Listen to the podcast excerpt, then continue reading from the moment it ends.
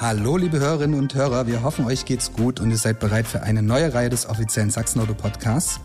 Heute starten wir mit der ersten Episode zum Projekt Möglichmacher, welche unser Podcast-Portfolio von Glückskarriere über Teamsport bis hin zu Road to Gold ergänzen wird. Doch bevor wir in die heutige Session starten, möchte ich euch kurz vorstellen, um was es beim Möglichmacher-Projekt eigentlich geht. Ihr bekommt jeden Monat ein Pate, die Option mit einer Summe von 5000 Euro, welche von Sachsen-Auto zur Verfügung gestellt wird, ein eigenes Herzensprojekt zu unterstützen. Und wer unseren Podcast-Channel schon abonniert hat, erinnert sich bestimmt auch an die erste Folge mit Möglichmacher Francesco Friedrich, Wer das noch nicht getan hat, hört gerne mal rein, abonniert unseren Podcast-Kanal und packt das Ganze auf eure To-Do-Liste. Aber los geht's heute aus Dresden. Ich bin der Pierre und begrüße meinen heutigen Gast Möglichmacher, Komponist, Produzent und ehemaliger Frontmann der Elektropop-Band Polarkreis 18, Felix Räuber. Felix, ich freue mich auf unseren heutigen Talk. Danke für deine Zeit. Vorab, wie geht es dir? Danke, dass ich hier sein darf und äh, mir geht es sehr gut. Jetzt kennt die ein oder andere Person dich ja wahrscheinlich aufgrund deines Hits Allein Allein. Mhm. Machst du generell noch Musik? Ich habe nie was anderes gemacht. Ich mache seit 23 Jahren Musik und Kunst, also Kreativität im weitesten Sinne, kreative Kreation, Content Creation nennt man es heutzutage. Mhm. Äh, und habe tatsächlich nie aufgehört. Allein allein ist aber der erfolgreichste Song und deswegen denken natürlich viele Menschen, okay, das ist auch der einzige Song, den es von mir gab. Aber so ist es nicht. Die Band Polarkasse 18 hat drei Alben veröffentlicht, hat sich 1997 gegründet, also vor, was ist das, 26 Jahren. Dann gab es eine 14-jährige Bandgeschichte mit drei Major-Alben, ganz viel im Proberaum schwitzen und äh, dann äh, einer quasi offiziellen Pause, die aber auch viel von so inneren Konflikten ausgemacht war. Und danach habe ich angefangen, meine Solokarriere anzustoßen. Äh, Wie bist du zur Musik gekommen?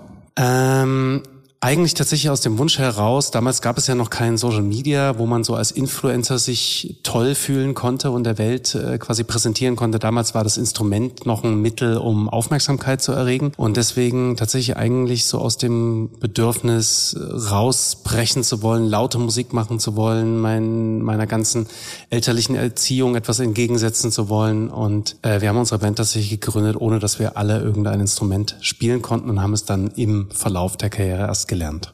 Also war Polarkreis 18 auch so deine, deine erste Band, wo du sagst, okay, da war es jetzt so Public Musik machen? Genau, also 1997 am 24. Dezember haben wir alle unsere Instrumente geschenkt bekommen und am 25. Dezember haben wir dann im Wohnzimmer unseres damaligen Schlagzeugers vor den Eltern das erste Konzert gespielt. Nachdem wir einen Tag zuvor die Instrumente bekommen hatten und nichts davon spielen konnte. Also man kann sich vorstellen, dass es ein sehr schönes Erlebnis für das Publikum war. Wahrscheinlich auch sehr taktvoll, oder? Mm, also ziemlich unruhig, glaube ich, so eher so von der von der von der ganzen Atmosphäre so. Aber ähm, niemand hat natürlich damals geahnt, dass das dann so eine Karriere geben würde, wenn man so die ersten Töne gehört hat. Ich glaube, jeder, der eine Familie hat oder Kinder hat, äh, denkt da vielleicht an so einem frühen Entwicklungsstadium erstmal so, naja, okay, warten wir mal ab.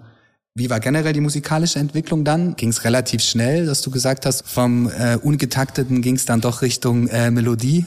Also Polarkreis 18, so diese Grundband, die gab es dann schon von, von Anfang an. Also zum Beispiel unser Bassist, den kenne ich seit dem Kindergarten. Das ist eher wirklich so eine Schulband gewesen. Wir hießen am Anfang Nervenzusammenbruch. Also der Name lässt vermuten, was sich dahinter für einen Klang verbirgt. Ähm, also sehr punkig, sehr viel äh, laut, sehr viel E-Gitarre und eigentlich erst so ja, ein paar Jahre später habe ich dann verstanden, dass da hinter leisen Klängen ja auch ganz, ganz viel stecken kann. Es muss nicht alles laut sein.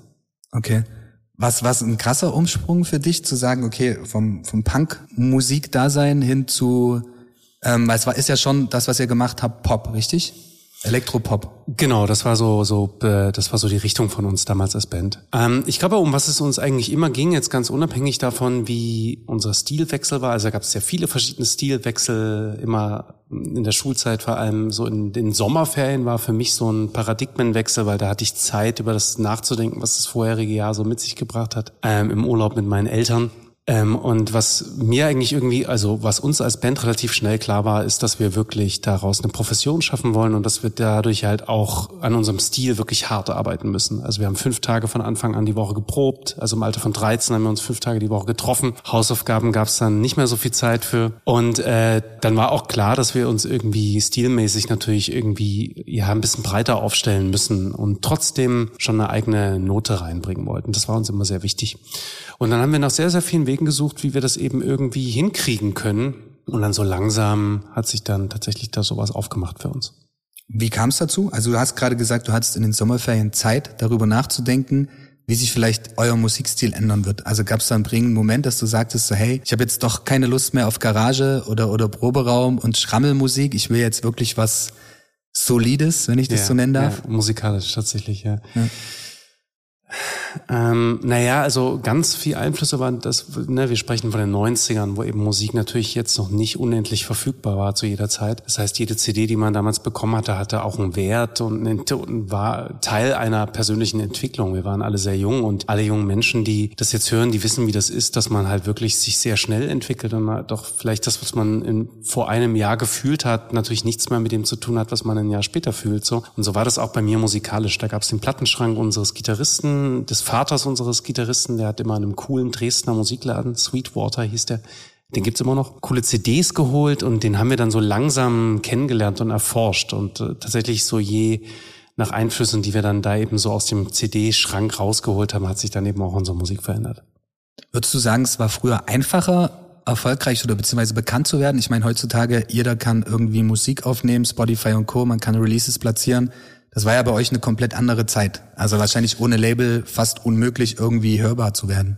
Genau, also die, ähm, die, die Zugänge sind sehr viel leichter geworden. Jeder kann einfach losmachen. Wir sitzen jetzt hier in einem Podcast, man kann sowas einfach starten, wenn man Bock hat auf diese Idee. Also das ist cool. Also von dieser Idee lasse ich mich heutzutage auch sehr tragen. Mir geht es mittlerweile weniger darum, jetzt irgendwie sehr viel gehört zu werden, sondern vielmehr darum, einfach Ideen umzusetzen, die mir gefallen, auch wenn sie vielleicht manchmal so ein bisschen krude und krumm sind. So, es geht erstmal nur darum, sie zu machen. Und ich glaube, dieses Machertum, in dem, in dem wir heute sind, das ist eine Möglichkeit, ein Möglichkeitenraum, in dem man sich einfinden kann wo man wirklich frei, frei spielen kann. Aber dann natürlich gesehen zu werden, herauszustechen, so, da würde ich sagen, das war früher leichter, weil es eben die Konkurrenz nicht so weit geschafft hat, wenn man einmal den Fuß in der Tür hatte. Wie du richtig sagst, man brauchte einen guten Label-Deal, man brauchte ein gutes Marketing-Budget. Wenn man das hatte, war die Wahrscheinlichkeit, dass man gehört wird, auch erstmal nicht mehr so klein. Und mhm. das ist jetzt anders. Es ist sehr viel Quantität. Man muss viel mehr Quantität liefern. Man wir haben damals eine CD, eine Platte gemacht, haben zwei Jahre Pause dazwischen gemacht, nichts mehr kommuniziert nach außen. Dann haben wir wieder eine CD gemacht und dann ging es weiter so. Und mhm.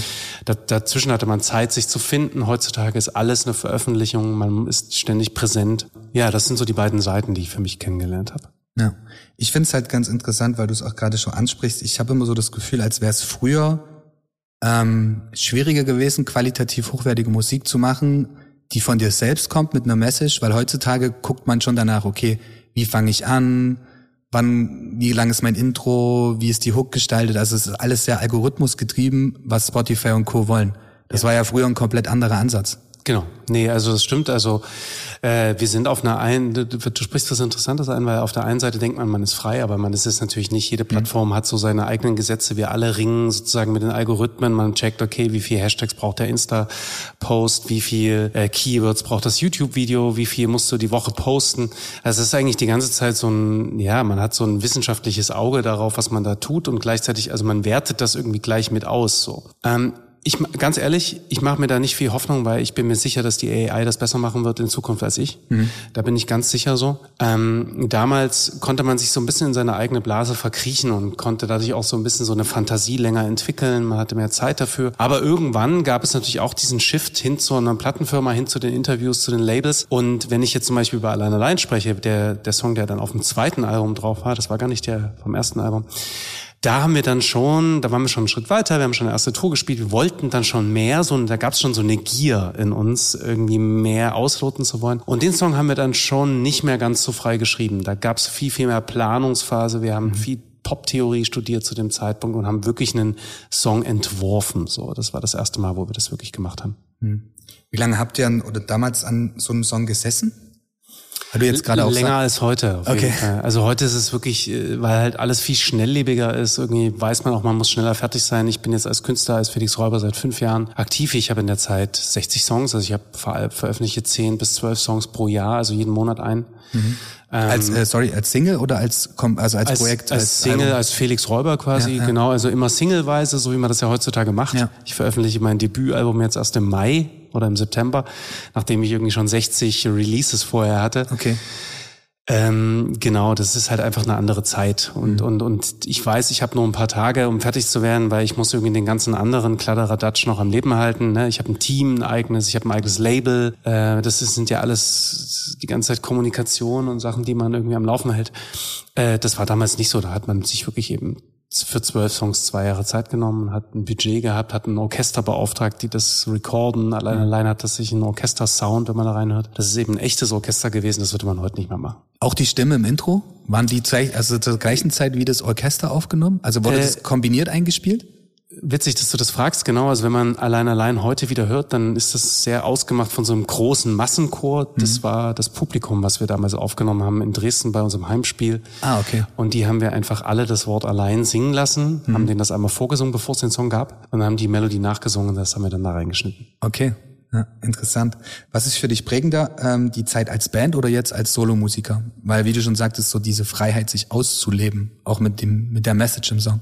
Ich glaube, das so, also ich mache gerade ein anderes Projekt, was äh, relativ viel mediale Resonanz hat. Das heißt, wie klingt Heimat? Da reise ich als Musiker durch mein Heimatland Sachsen und äh, erforsche die Kultur meines Bundeslandes, treffe Chöre, treffe DJs und so weiter. Also mache wirklich so total die Feldforschung, nehme überall einen Sound mit und äh, mache daraus eine neue Musik. Und all diese Leute, die ich treffe, die frage ich, wie für sie Heimat klingt. Und da werden ganz, ganz viele Klangassoziationen. Ich kann es auch mal ins Publikum zurückspielen. Also wie klingt für euch Heimat? Das ist eine abstrakte Frage. Frage erstmal, aber wenn man ein bisschen eintaucht, meine Antwort und die Antwort meiner Leute kommt meistens aus der Kindheit. Und jetzt spanne ich den Bogen, also was hat mich mehr geprägt? Hm, die Kindheit ist natürlich immer ganz, ganz wichtig und die ja. prägt natürlich sehr, sehr stark so die eigene Persönlichkeit. Und Polarkreis hat sich eben im Alter von 13 äh, waren wir Jungs. Deswegen würde ich sagen, das hat mich ausgemacht bis heute so. Ich kann mir deswegen keinen anderen Beruf vorstellen, auch wenn ich Phasen hatte, wo ich mir das überlegt habe tatsächlich, weil eben das Business schon sehr up and down ist so. Aber ähm, ich hatte mich vor, ja, was ist das mittlerweile, über 20, 25 Jahre für diesen Weg entschieden und ich würde sagen, das hängt mit dieser frühen Entscheidung zusammen, dass ich das bis heute durchgehalten habe. Was macht der Felix neben Musik? Also ich habe gesehen bei der Recherche, du hast ein eigenes Studio in Berlin und du bist generell Du hast es vorhin angesprochen, im Content Creation Bereich unterwegs. Ähm, ja, was, was passiert neben Musik machen? Ich habe so ein bisschen die, das sehr große Glück, dass ich so relativ viele verschiedene Projekte parallel machen darf. Dadurch können mich die Leute ein bisschen weniger greifen, aber zum Gleichzeit, gleichzeitig habe ich viel mehr Lebensqualität. Ich komme jetzt gerade eben aus einem Meeting, äh, wo ich einen DVB, einen Dresdner Verkehrsbetriebe, Bus zu einem Tonstudio umbaue und der fährt für ein halbes Jahr durch Sachsen und coacht kleine Kinder, äh, Schülerinnen an Schulen für den Klang von Heimat und für den Klang von Musik. Heißt Mobiles Museum, ist eine Einrichtung der staatlichen Kunstsammlung. Äh, und da mache ich die gesamte Konzeption. Ich habe jetzt gerade ein erstes Ausstellungsprojekt gemacht in der staatlichen Kunstsammlung im äh, Museum für sächsische Volkskunst, wo es um den Klang von Heimat geht. Da kann man durchlaufen und kann sich auf seine eigene Heimatreise begeben. Das läuft noch bis zum 22. Oktober. Ähm, ich mache viel Filmmusik. Ich habe zwei Netflix-Serien, äh, eine große amerikanische Serie, jetzt einen Soundtrack mit beigesteuert. How to Get Away with Murder heißt die. Mhm. Und Grey's Anatomy, das ist so ein, oh. eine große Ami-Serie Genau, das mache ich dann in meinem Studio. Äh, ja, und so ist mein Tag dann schon ziemlich voll. okay. Hey, sehr interessant. Also gerade auch der Switch zwischen äh, Musiker, ähm, soziale Projekte mit Kids, ja hin zu Netflix, äh, Grey's Anatomy und Co. Also das ist ja schon eine sehr, sehr breite Range. Genau, deswegen, also es ist für mich auch schwer, irgendwie jetzt so eine Berufsbezeichnung für mich zu geben. Ich nenne es jetzt irgendwie mittlerweile so interdisziplinärer Künstler, aber darunter versteht sich irgendwie auch alles und nichts. Ja, ja. Äh, und ich glaube, wenn meine Eltern das jetzt hören würden, sie würden sich immer noch wünschen, dass ich einfach nur Musiklehrer wäre, weil dann wäre das alles sehr, sehr viel einfacher zu beschreiben. Und gleichzeitig bin ich froh, dass ich es nicht bin. Welche Filmmusik ist dein bisheriges Lieblingsprojekt, jetzt wo du auch so in die, in die breite Sphäre an, an künstlerische Gestaltung gehst?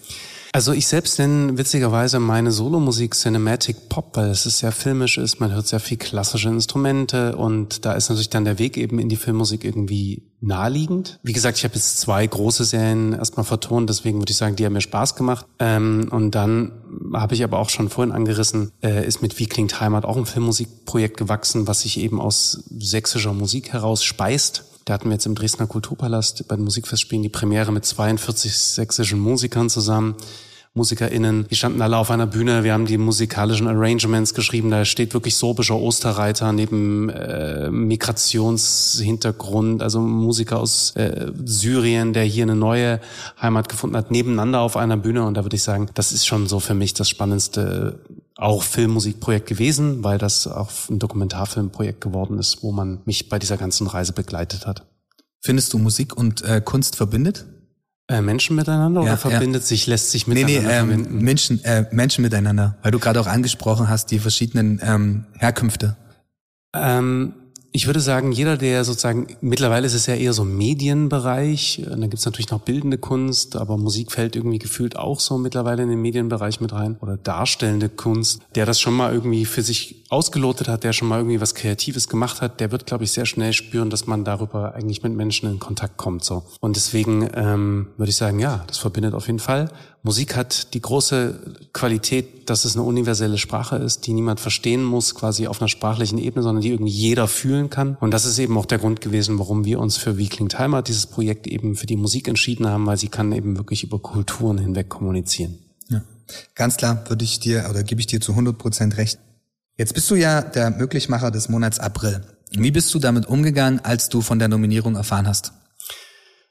Ja, für mich ist das eine Riesenehre gewesen, vor allen Dingen etwas weitergeben zu dürfen. Also etwas quasi auf der einen Seite muss ich ja die ganze Zeit fragen, dass mir etwas gegeben wird, vor allen Dingen natürlich Mittel dafür, dass ich quasi Projekte realisieren kann und jetzt etwas zurückgeben zu dürfen. Neben, dass ich mich auf eine Bühne stelle und ein Publikum glücklich mache, war für mich eine Riesenehre und da war es mir eben ganz, ganz wichtig, die Kulturwirtschaft meines Heimatlandes Sachsen zu supporten und zu unterstützen.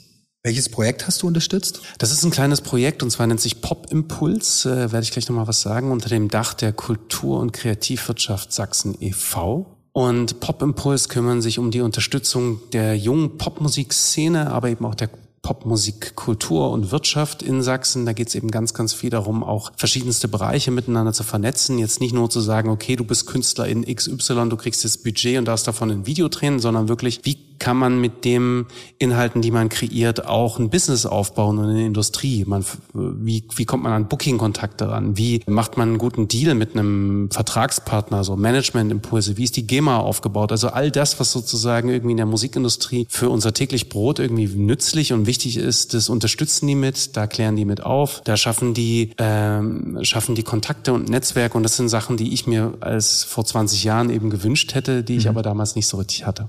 Ich wollte gerade sagen, wie wurde das angenommen? Weil gerade eben jetzt diese Möglichkeit besteht, dass man diesen Zugang hat, so als Künstler, als junger Künstler. Ähm, wie das jetzt Pop, äh, so wie diese diese Initiative angenommen wird, genau. meinst du? Ähm, das kann ich jetzt noch gar nicht so richtig sagen, weil jetzt quasi das jetzt erst beginnt. Es mhm. beginnen jetzt erst so die ersten Workshops, die ersten Netzwerktreffen. Das muss ich tatsächlich erstmal beobachten. So, was ich für mich selber festgestellt habe, ist, es gibt unfassbar viele Möglichkeiten da draußen. Das ist nur eine Möglichkeit, aber es gibt so viele Initiativen, so viele Förderungsmöglichkeiten, so viele Netzwerkmöglichkeiten, Workshops. Ich glaube, für all das, was man im Kopf hat, gibt es Sprungbretter und man muss sie einfach nur wahrnehmen. Mhm.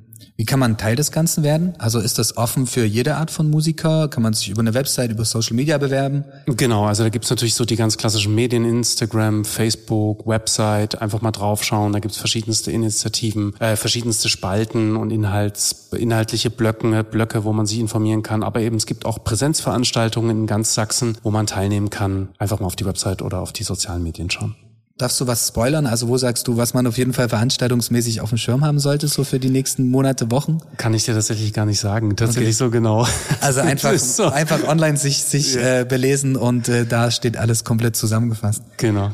Du hast gerade schon die Region äh, erwähnt. Wie wichtig findest du die Vernetzung von Kultur, Kunst und Wirtschaft am sächsischen Standort? Weil es ist ja immer so diese Frage, kann Wirtschaft ohne Kultur, mhm. Kultur ohne Wirtschaft? Also ich weiß es nicht genau, dafür bin ich jetzt zu wenig in der Politik drin, aber ich könnte mir vorstellen, dass natürlich das Augenmerk von vielen äh, vor allen Dingen erstmal auf die Wirtschaft geht und mhm. so Kultur und Kunst so ein bisschen so, ja, so Beiwerk sind. Aber Kultur ist eben halt tatsächlich einfach so, das ist halt die Seele einer Gesellschaft so. Und ich glaube, als wirtschaftlicher Standpunkt ist es, Standort ist es nur dann interessant, wenn eine Kultur auch vielfältig ist und auch Menschen anzieht. So, es gehört eben zusammen und ähm, ich kann nur eine Lanze dafür brechen, dass ich selbst möchte mich von einer vielfältigen Kultur umgeben und möchte auch äh, einer Teil einer offenen Gesellschaft äh, sein und die wird eben von Kultur ausgemacht. So mhm. und ähm, wir sind leben in einer neuen Zeit, wo eben auch gerade vor allen Dingen natürlich Arbeitnehmertum immer anspruchsvoller geworden ist, so da gehört das halt schon mit rein. Also das der Arbeitsort zum Beispiel auch den als Kultur zu denken ist ja ein neuer neuer Ansatz so und da merkt man schon, wie wichtig Kultur eigentlich für uns ist und wie nah das auch tatsächlich in unserer Umgebung ist. Gerade das Thema Macher, was du vorhin angesprochen hast. Also wir kennen ähm, den, den Landesverband ebenfalls, weil ich war da jetzt schon zweimal Mentor beim Innovationswettbewerb, wo ähm, ich will jetzt mal sagen Startups oder junge Menschen mit innovativen Ideen quasi gefordert wurden.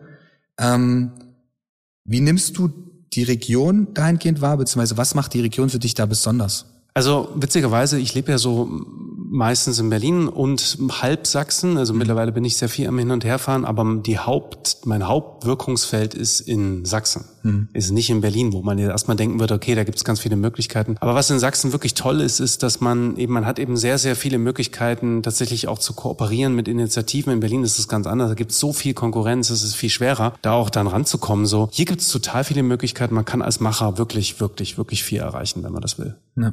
Denkst du oder würdest du auch bestätigen, dass wir hier mehr Freiraum haben? Weil gerade wenn du jetzt Berlin siehst, was wahrscheinlich äh, weniger Konkurrenz auf jeden Fall, mhm. also weniger Konkurrenz definitiv und dadurch sind die Flächen auch äh, wieder ein bisschen freier so. Mhm. Ähm, aber es ist, es kann nicht genug sein. Ist, also als ich mir vor 20 Jahren meinen ersten Proberaum äh, angeschaut habe, da war das noch einfacher, was zu finden als ja. heute. Also das muss man heute schon ein bisschen verteidigen so. Ich weiß jetzt nicht, wie es in Chemnitz ist und sowas, aber Dresden ist ja zum Beispiel kulturell echt super krass ja. äh, schon. Für die Größe der Stadt gibt es so viele viele Angebote. Mhm, genau, also ähm, da würde ich sagen, da, da mangelt es erstmal an nichts, aber natürlich mehr, mehr geht immer. Ja.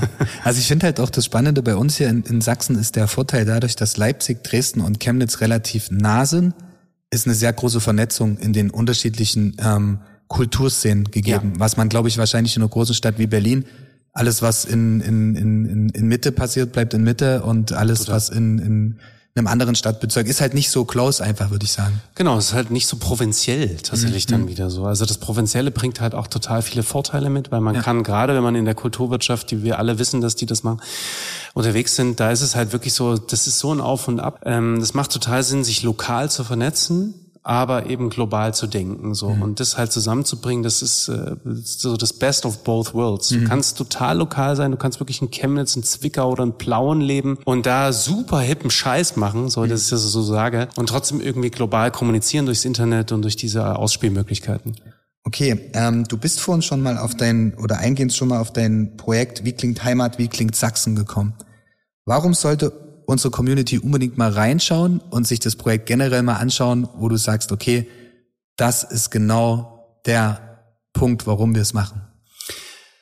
Also ich glaube, das allererste, äh, es gibt das Projekt ist drei oder vier Jahre alt ist und mhm. mittlerweile ist es wirklich ähm, schon ganz schön hat's macht ist es von sehr vielen Sachen ausgemacht. Aber warum wir es machen? Punkt Nummer eins ist, dass wir den Heimatbegriff, der ja sehr polarisiert ist, eben nicht den ich nenne es jetzt mal anderen überlassen wollen, mhm. sondern wirklich mit nicht politisch instrumentalisieren wollen, sondern mit Kultur, mit Vielfalt aufladen wollen. Heimat ist eben vor allem erstmal ein Gefühl und nicht äh, nicht ein Wort, was man gegen jemand anderen einsetzen kann. So, ähm, das ist ein Gefühl, das ist ist sehr, das ist sehr verinnerlicht so. Jeder definiert damit was vollkommen individuelles und ähm, so ist dieses Projekt eben auch ausgemacht. Es ist ein Angebot von ganz, ganz vielen Einf musikalischen Einflüssen und Klängen. Ähm, wie klingt Heimat? Der Klang von Heimat. Und diese Klänge werden eben ausgemacht von unseren, von den Kulturen, die unser Bundesland äh, quasi beherbergt. Äh, und soll vor allem zu der Frage anregen, was Heimat für jeden Einzelnen persönlich bedeutet und ausmacht. Und das ist für uns ganz, ganz wichtig, dass es eben auch was Partizipatives, dass man wirklich selbst sich dieser Frage näher bringt und ich eben quasi als Kurator, nenne ich es jetzt mal, nur etwas anstoße. Und ich glaube, darum geht es eigentlich um die eigene Auseinandersetzung damit. Ist Heimat für dich was, wo du sagst, okay, das ist nur das, wo ich aufgewachsen bin? Oder kann ich auch, wie in deinem Falle, würdest du Berlin jetzt auch schon ein Stück weit als Heimat zählen? Oder als ich habe mich an den Großstadtlärm noch nicht gewöhnt. Insofern der Klang meiner Heimat in Berlin oder ein meiner mehr oder weniger Teilheimat ist sehr laut und wenn man in den Trailer der Serie rein sieht man mich ein Fenster aufmachen und da geht's sofort ab. Äh, so richtig Heimat ist das für mich noch nicht geworden, okay. muss ich ganz ehrlich sagen. So, das, da ist für mich Sachsen und Dresden als meine Heimatstadt schon noch mehr Heimat. Ähm, aber äh, Heimat kann überall entstehen. Und ähm, das, wir haben zum Beispiel, als wir den Sound von Leipzig kennengelernt haben, uns eben gegen, also was ist gegen, aber erstmal nicht als Hauptfokus auf die Thomaner und Bach gerichtet, sondern wirklich auf einen syrischen Instrumentalisten, der spielt eine Ud und der ist 2015 über die Balkanroute nach Deutschland gekommen und hat hier eine neue Heimat in Leipzig gefunden und macht mhm. eben auch den Klang von Leipzig aus. Und das ist ein arabisches Instrument, das assoziiert man erstmal gar nicht damit. Und der versucht eben jetzt hier wieder Fuß zu fassen, hat irgendwie eine Musikschule mit 33 Schülern, ähm, hat sieben verschiedene Bandprojekte gegründet und versucht hier seine eigenen, seine, seinen, seinen Fuß auf die Erde zu kriegen und so kann man eben Heimat auch überall mit hinnehmen. Wie klingt Dresden für dich? Ja, Dresden ist natürlich sehr stark von meiner eigenen Geschichte ausgemacht, so, ne. Ich glaube, so, jetzt, jetzt, jetzt, jetzt pose ich hier ab. Also allein allein ist der einzige Nummer eins der Stadtgeschichte, witzigerweise. äh, aber es, also es ist wirklich sehr von meiner Geschichte ausgemacht, von für mich persönlich natürlich. Ne? Mhm. Ne? Der Klang des Elbhangs, ich bin am Elbhang groß geworden. Für mich ist zum Beispiel der, äh, wenn man dann auf dem Elbhang oben wohnt, äh, da kommt immer das Hupen der der Schaufelraddampfer äh, über fünf bis zehn Kilometer Luftlinie hoch auf den Hang. So, das ist für mich so ein ganz typischer Heimatklang. Der Pfiff meines Vaters, wenn er uns früher zum Essen gerufen hat, das ist für mich so Klang äh, meiner Heimat. Aber auch so ähm, in die Semperoper gehen oder nee, in die Philharmonie war es damals noch in Kulturpalast so. Da hatten meine Großeltern Anrecht. Da habe ich das erste Mal ein Orchester live gehört. Da wusste ich so, wow, was ist das eigentlich für ein mhm. magischer Apparat? So, da wusste ich, ich will mit dem Orchester arbeiten irgendwann mal. Ja. Und das hat sich dann bewahrheitet. Du hast ja für das Projekt Wiedling Heimat ähm, auch eine Ausstellung aktuell laufen, richtig? Mhm. Ähm, wie, wie können wir uns das vorstellen? Naja, ich habe ja schon gemeint, also vor allen Dingen im Fokus ist es so, dass gar nicht unbedingt mein Schaffen und mein, ich nenne es jetzt mal so, so der der Typ, der sich irgendwie exponieren will, so im Fokus ist, sondern es geht vor allen Dingen wirklich um die Kultur der anderen Leute, die diesen Klang von Heimat und unsere Kultur ausmachen. Und das sind eben teilweise auch Leute, die man medial nicht so auf dem Radar hat. Man bewegt sich dort in der Ausstellung wirklich durch den Raum und kann ganz, ganz viele dieser Menschen über das Hören erleben. Also sind überall so kleine Kopfhörer und sowas mhm. angebracht und man macht im Prinzip eine Klangreise durch Sachsen und je nachdem, in welcher imaginären Region man ist, kann man den Klang der Region dann hören. Okay, also lohnt sich auf jeden Fall. Wie lange gibt es die Ausstellung oder wie lange ist die im, in den staatlichen Kunstsammlungen? Bis zum 22. Oktober und ich will auch, ihr könnt mir gerne über Instagram und Facebook schreiben, wenn ihr Lust habt zu kommen, weil ich will auf jeden Fall immer mal wieder auch eine persönliche Führung machen, mhm. mal ein paar Musikstücke spielen. 22. Oktober, bis zum 22. Oktober Museum für Sächsische Volkskunst in Dresden, staatliche Kunstsammlungen. Also ab in die DMs von Felix Räuber. Okay, gut. Ähm, hey, wir könnten wahrscheinlich noch äh, sehr viel länger plaudern. Ähm, ich habe noch eine Frage oder äh, zwei Fragen zum Abschluss an dich. Und zwar, was bedeutet Glück für dich? Also ich kann es so ein bisschen ahnen, weil man hat schon so ein paar Ansätze gehört in deinen, in deinen Ausführungen. Aber genau, was bedeutet Glück? Dann machen wir doch das Ratespiel. Ich würde die Antwort geben und danach äh, gibst du die Antwort, was du glaubst, was ich hätte an, geantwortet ja, ja, ja. Okay, das ist eine große Frage. Krass. Das ist vielleicht so ungefähr wie, okay, ähm, was bedeutet Liebe für dich? Das ist ja so was super philosophisches und irgendwie ganzheitliches. Ähm, für mich ist die Antwort, was Glück bedeutet, situativ. Also ich könnte es dir morgen, glaube ich, anders beantworten als heute. Mhm. Äh, und ich habe einen direkten Impuls gehabt und den würde ich dir kurz einfach veräußern. Für mich ist Glück, wenn ich es schaffe, die Zeit zu verlangsamen. Und Zeit zu verlangsamen schaffe ich, indem ich möglichst wenig tue. Weil in dem Moment, wo ich sehr wenig tue, und das, damit meine ich auch nicht irgendwie passiv Handy konsumieren, sondern wirklich nichts tun, habe ich das Gefühl, dass sich der Moment ausdehnt und ich ähm, ein paar Minuten als sich anfühlen können wie Stunden. Und dann entsteht in mir ein ganz, ganz starkes Gefühl von Zufriedenheit und darüber kann ich eine Art Glück für mich erfahren. So. Am meisten habe ich das tatsächlich, wenn ich auf Reisen bin. Zum mhm. Beispiel, wenn ich am Meer sitze, da das kann vielleicht jeder so ein bisschen nachvollziehen. Das Meer hat was total ähm, Versöhnliches, was ganz gleich, Gleichmütiges so. Ähm, da empfinde ich sehr, sehr viel Zufriedenheit, sehr, sehr viel Glück. Da kann, das hat was sehr Tröstendes. So, also ein Moment, wo sich die Zeit beginnt aufzulösen, ist für mich ein Glücksmoment. Für mich ist ein kein gutes Jahr, wo ich das Gefühl habe, das Jahr ist gerannt. Und ich glaube, wir alle sind äh, in diesem, diesem Hamsterrad drin, so. Dann würde ich sagen, da habe ich irgendwie was falsch gemacht. Ja. Also ich hätte ein bisschen in eine andere Richtung gedacht. Ich wäre so ein bisschen in den Ansatz gekommen, den Moment für dich als Künstler, als Musiker mit genau deinen Songs die Messages nach außen zu bringen, zu teilen und dann aber auch zu wissen, okay, es kommt an. Ja. Weil man hat ja immer so ein bisschen diesen diese zwei Teile als Musiker. Du machst und tust, bist in deinem Keller, in deinem Proberaum, egal wie gut deine Musik ist, ist, die kommt nicht bei den Leuten an, weil sie es einfach nicht genau das gleiche fühlen, was du halt gerade versuchst zu transportieren, egal vom Inhalt. Also ja. halt vom stilistischen Mittel her. Und ich glaube, das ist was, wie bei jedem Künstler, egal ob ich ein Bild male ob ich ein Video erstelle, ob ich ein Gedicht schreibe und so weiter und so fort, wenn das, was quasi der künstlerische Ansatz war, auch verstanden wird. Das zum, also auf jeden Fall, das Gefühl kenne ich total. Äh, würde, können, hätte ich jetzt morgen so beantworten können. Heute war eine andere Antwort. Ja, ja. Äh, und dazu möchte ich aber ein was kurz sagen. Also für mich, für mich ist diese Dankbarkeit, mit der du das ja beschreibst, ne, also man ist dankbar dafür, dass, oder ich bin dankbar dafür, dass Leute sich das anhören. Ich bin total dankbar dafür, dass ich überhaupt jetzt hier sitzen kann, zum ja, Beispiel ja. so. Also es ist für mich nicht selbstverständlich, dass überhaupt irgendjemand diesem Interview folgt. Wir alle sind konfrontiert mit eigenen Problemen. So, warum sollte mir zugehört werden? So, das mhm. ist für mich nicht selbstverständlich und dafür möchte ich allen, die heute hier sitzen, dafür möchte ich dir, Pierre und Patrick, der die ganze Zeit die Kamera auf uns hält, äh, währenddessen danken, dass ich die Möglichkeit bekommen habe. Ja, ich glaube auch dieses, ähm, dieses Teilen. Ähm, ich glaube, das wird heutzutage oftmals vernachlässigt, dass man eigentlich die Möglichkeit hat, vielleicht auch glückliche Momente mit anderen zu teilen. Deswegen habe ich so ein bisschen in die Richtung gedacht. Okay, bleiben wir beim Thema Glück. Ähm, passend zum Podcast. Was würdest du mit einer Million Euro machen? Mit einer Million Euro. Mit einer Million Euro.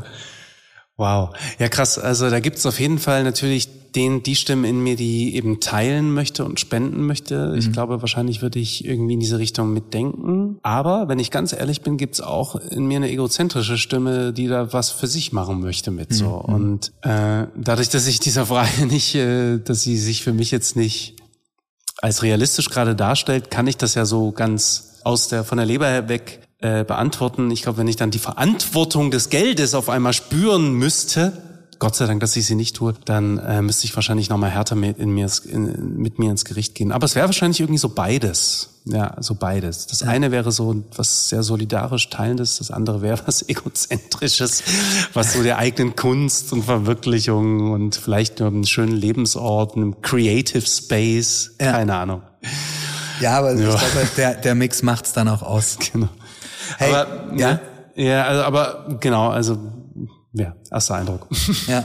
Ähm, last but not least, was möchtest du unserer Community noch sagen?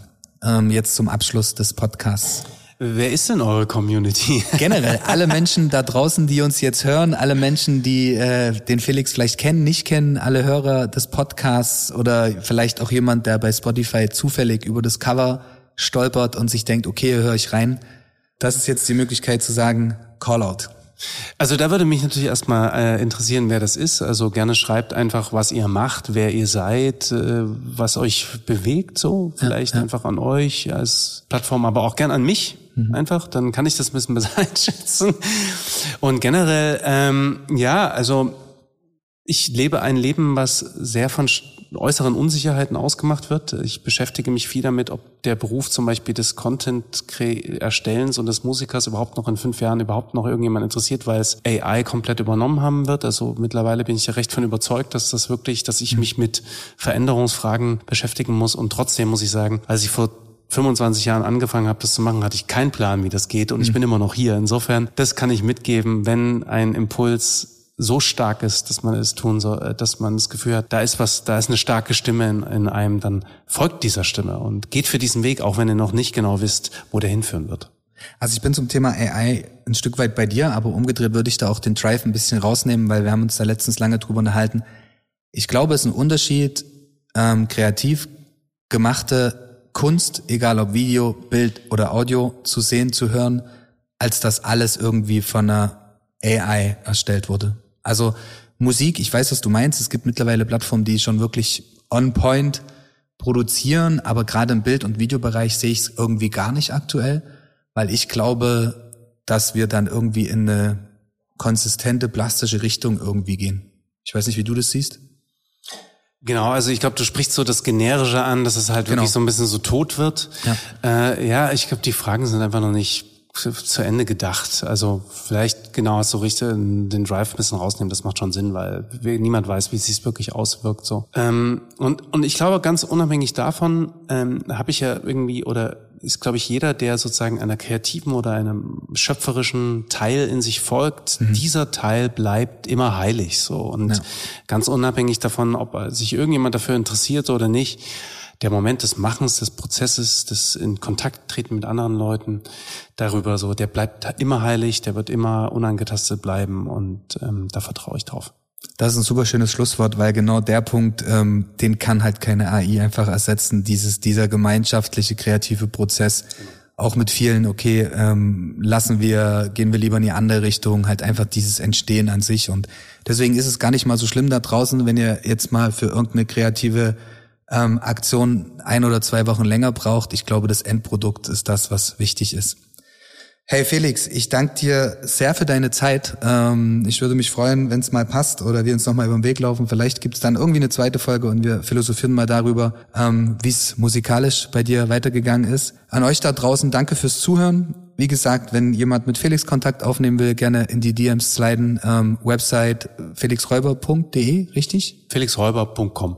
.com, okay. Ansonsten Social Media, ähm, Instagram. Felix Räuber, so wie der Räuber im Wald. Alles klar. Ähm, unsere Socials kennt ihr. Wer sie nicht kennt, einfach Sachsenlotto bei Instagram, bei Facebook und auch bei YouTube, ähm, Spotify, Apple Music, wo auch immer ihr reinhören wollt. Ich bedanke mich fürs Reinhören, fürs Zuhören. Wir hören uns demnächst. Äh, eine schöne Zeit euch. Alles Gute und Felix, dir viel Erfolg und ähm, bis bald. Euch allen auch. Danke. Tschüss.